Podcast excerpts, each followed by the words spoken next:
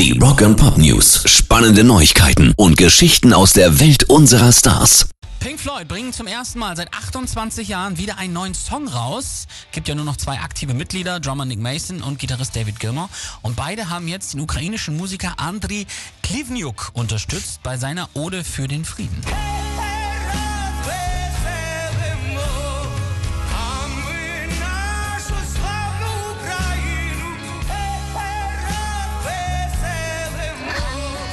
Das Ganze haben sie per FaceTime aufgenommen, weil Klivniuk gerade im Krankenhaus liegt, weil er bei Kämpfen in der Ukraine von einer Granate verletzt wurde. Wow. Die Einnahmen zu Hey Hey Rise Up gehen natürlich in einen Ukraine-Hilfsfonds.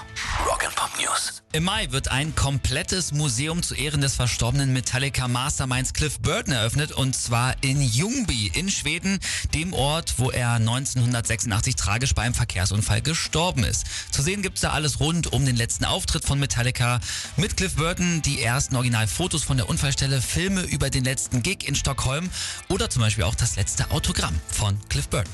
Rock'n'Pop News. Leben und Tod von Kurt Cobain werden jetzt zur Oper.